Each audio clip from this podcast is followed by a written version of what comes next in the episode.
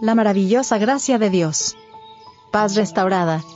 Gracia y paz sean a vosotros, de Dios nuestro Padre y del Señor Jesucristo. Colosenses 1, verso 2. Cristo es el príncipe de paz, y su misión es devolver al cielo, y a la tierra la paz destruida por el pecado.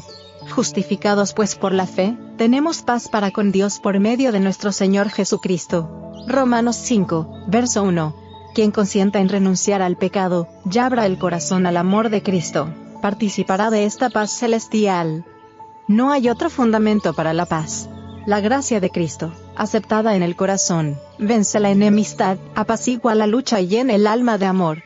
El que está en armonía con Dios, y con su prójimo no sabrá lo que es la desdicha.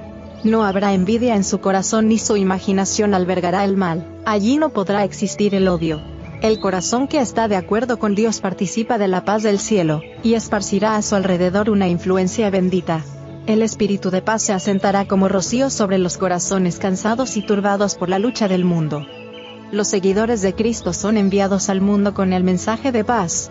Quien quiera que revela el amor de Cristo por la influencia inconsciente y quieta de una vida santa, quien quiera que incita, por palabra o por hechos, a los demás a renunciar al pecado y entregarse a Dios, es un pacificador.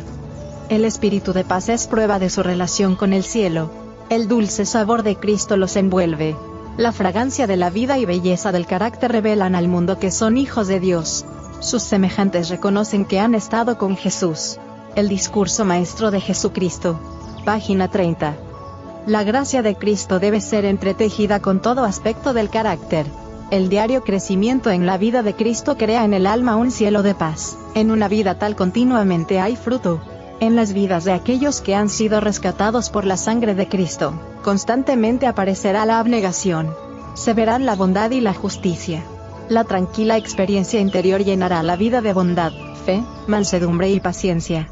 Esta debe ser nuestra experiencia diaria.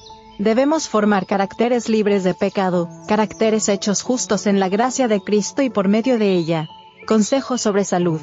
Páginas 633 y 634.